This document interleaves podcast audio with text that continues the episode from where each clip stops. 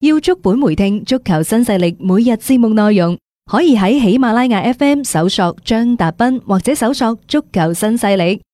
另外，仲可以搜索微信公眾號張達斌，添加關注，了解斌哥每日更新嘅公眾號內容。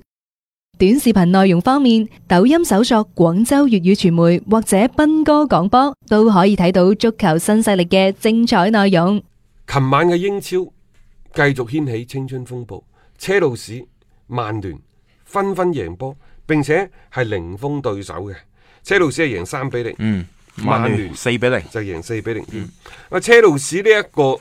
誒三、比零係近三個聯賽嘅第一場嘅勝利，之前嘅兩場仲要俾對手零封啊。佢仲要主場都 幾耐未贏過波啦吓，即係隔咗成兩兩場波，即係你可以睇到其實琴日嘅車路士啦，可以話係踢翻場嘅非常之吐氣揚眉嘅賽事，誒、亦都再一次咧即係證明咗今年嘅呢隊般尼呢，佢就唔再係好似以前嘅嗰種呢，即係硬骨頭，唉、信唔過嘅，信唔過，信我唔過想信多次都唔得。呢係啊，不過 亦佢有個波又越咗位在先啦吓，本身佢哋入波先嘅，啲整定嘅。係啊，嗯至於話喺曼聯嗰方面呢，就首先恭喜拉舒福特先啦。佢琴晚呢就梅開二度，嗯咁啊到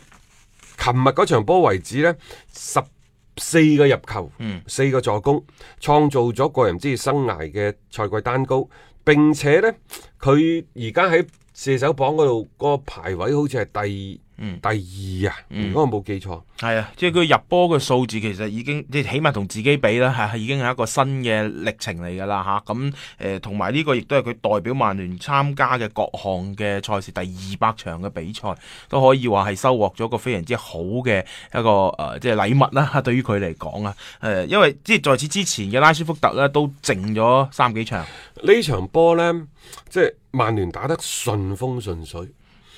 誒、一方面係班球員嘅表現真係好，譬如你話馬迪爾嗰啲，即係琴日如果你話俾 MVP，可能好多人俾呢一個拉斯福特。嗯實際上呢，馬迪爾喺前場嘅牽扯嘅作用好大嘅。嗯。其次呢，我都係覺得係對諾域治，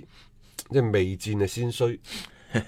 未打先認輸咁上下噶啦。嗯即係基本上縮咗喺後邊打，反擊呢軟弱無力。嗯咁然之後個防線一收收到咁後，你哋差唔多就係俾對曼聯撳住嚟拎嘅喎。同埋仲有一點，呢隊曼聯琴日嘅比賽態度好，嗯即係佢。當呢隊諾域治係利物浦咁打嘅，啊前場預熱啊嘛嗰啲啊前場嗰啲搶截啊攔截啊，係打得好堅決嘅，係可能因為啱啱喺周中輸咗俾同城嘅對手，係、嗯需要揾一個發泄嘅對手，嗯再或者係因為喺呢一個聯賽呢度慢慢慢慢，即係佢會覺得即係足總杯又唔得啦，嗯咁然之後歐歐聯嗰度又唔知咩情況，係啊。咁你係咪都要追一追車路士呢？即係你嗰個姿態要擺翻出嚟。你作為一隊大會，而家距離車路士五分㗎咋，啊四程範圍㗎。係即係一直佢哋都冇掉隊嘅。老實啊講，曼聯即係就算你點批佢都好啦。今年佢有一樣嘢好，佢冇點掉隊。即係如果你以攞前四為一個目標嚟講，誒、佢只不過就係好一段。唔好有三幾場咁樣樣嘅啫，我而家唔知佢琴日嘅呢場波，可能有一種嘅即係話暗示，即係嚟緊呢個星期呢，其實好重要嘅對於佢嚟講嚇，因為你嚟緊好快又要對利物浦啦，包括足總杯嘅重賽，打佢哋要曼一城係一嘛？誒誒一鼓作氣啊，仲要啊，足總杯要重賽，足總唔杯係重聯賽賽杯杯。唔係啊，聯賽杯後尾仲要再打足總杯對狼隊，係啊，狼隊呢，琴日打紐卡素，嗯，又係心不在焉 嘅，一比一對俾對手呢就逼成。好早嘅一比一平手嘅呢兩隊啊波仲要啊，我就覺得狼隊係儲埋儲埋，嗯佢就係要對住呢一個曼聯呢，佢一定係有諗法嘅。啊，嗰啲就另當別論啦。但係曼聯自己你都要攞翻個態度出嚟先，所以琴日呢場嘅比賽，你即係對住諾維治，老實講，首循環就贏咗三比一客場，呢場贏四比零，就該有嘅姿態要拎翻出嚟嘅。但係曼聯可能希望就嚟緊呢一個禮拜呢，可以保持呢一種贏波嘅勢頭啊，因為佢哋今年嗰啲一撅一撅嘅表現係啊，真係嚇死人嘅。啊即係好嘅時候，你可能將佢捧到上天。嗯啊，琴日我睇珠三角好多曼聯球迷會啊誒即係搞活動啊嘛我同你講，因為新年要聚會， 係年底要總結啊，係最好噶啦。嗯啊，揾 隊 係即係大家睇波要睇得開心係嘛？咁又係咁啊，贏到四比零，即係皆大歡喜啦。誒，呢隊波呢，有兩個消息，第一呢，就係而家嗰隊國米正喺度成為曼聯啊，誒嗰個後花園係嘛？係啊，盧卡古啊山齊士啊而家呢，最新嘅消息，艾樹利楊格簽兩年，嗯誒應該講係簽一年半，因為佢年紀有翻年咁紀上翻下唔。晒，不過都可以嘅，你一年半啫已經。但係我覺啊得即係咁樣賣隊長唔好。啊，梗係唔好啦，同埋我覺得對個更衣室，即係呢班球員究竟個心態上面有啲咩影響？佢話而家呢，曼聯呢，即係蘇斯克查同球隊嗰度啊，達成咗一個五個人嘅小組。呢五個人嘅小組呢，拉舒福特、嗯馬迪爾，然之後呢就係、馬迪、嗯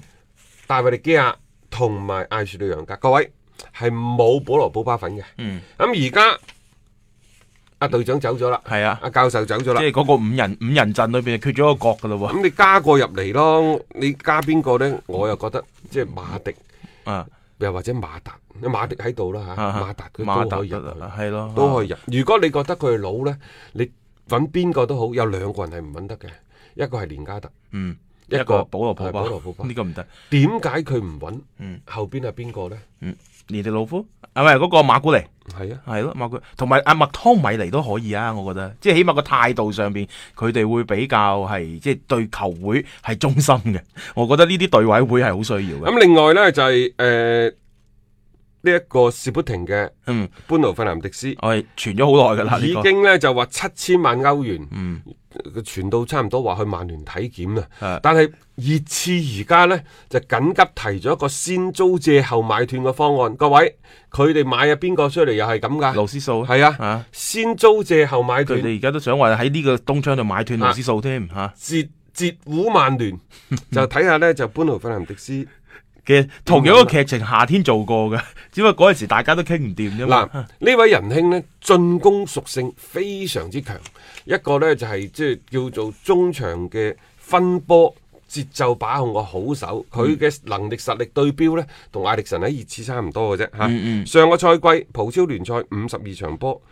誒、不過佢入波多，射入咗三十一個波。係啊咁啊，睇下嚟到呢度可唔可以有咁樣樣嘅 咁好嘅一個表現咧？葡超同英超啊，即係呢樣嘢大家唔好期望太大，但係即係加個人入嚟，特別佢哋而家都有一定嘅傷患嘅情況底下呢，對曼聯呢都係一件嘅好事嚟嘅。即係睇睇呢個東窗方面呢，曼聯有啲咩真正實質性嘅一個隱瞞可以補強翻球隊啊？